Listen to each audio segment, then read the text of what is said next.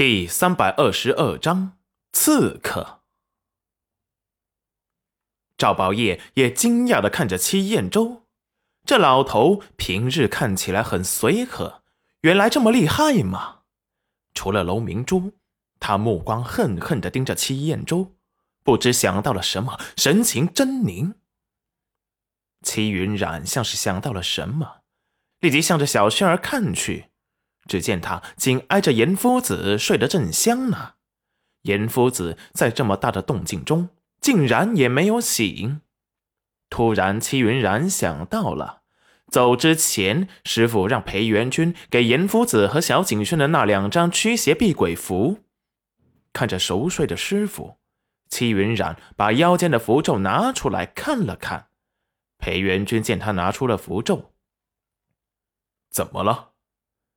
没什么，睡吧。说完，把符咒给收藏了起来。应该是他想多了吧。第二日天一亮，大家就赶紧撤离。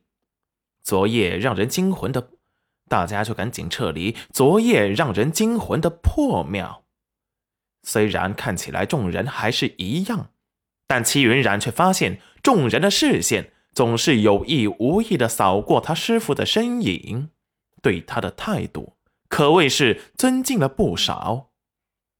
齐彦周对这些视线坦然自若，仿佛是久居高位之人，对这些人的打量仿佛习惯了一般，没有任何不适。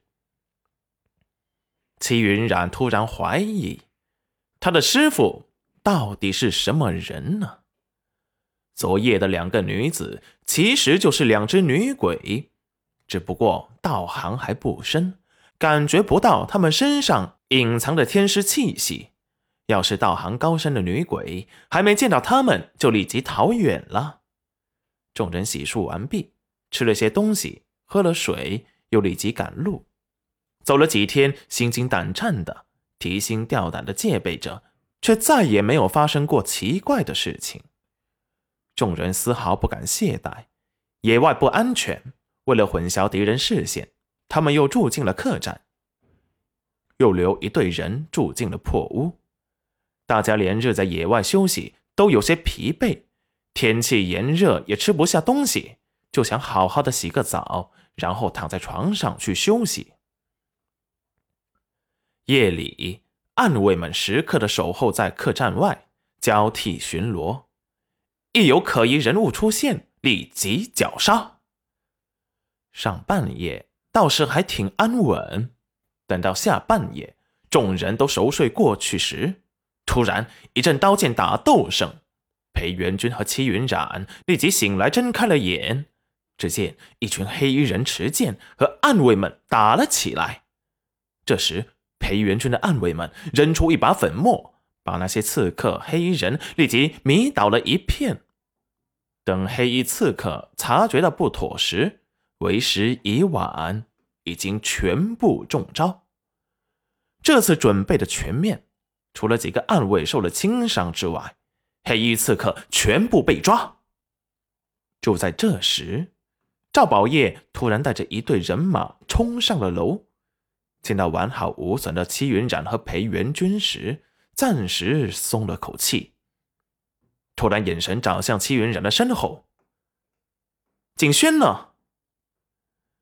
话音刚落，对面的门被打开，小景轩睡眼朦胧的看着戚云染：“干娘，你们找我吗？”赵宝业见到小景轩，才松了一口气：“没什么，快去睡吧，夜里不要着凉。”哦，说完。关上了门。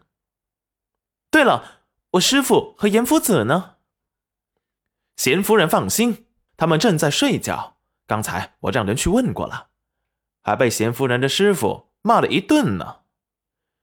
戚云染摸了摸鼻子，师傅的起床气是严重的。回到屋里，戚云染倒头就睡。赵宝业带着这些黑衣人下去审问。裴元君就去见楼臣了。此时，楼臣不悦的冷哼：“元君，这次刺杀你怎么看？裴元君神色冰冷，总有人来试探一下皇上的底线。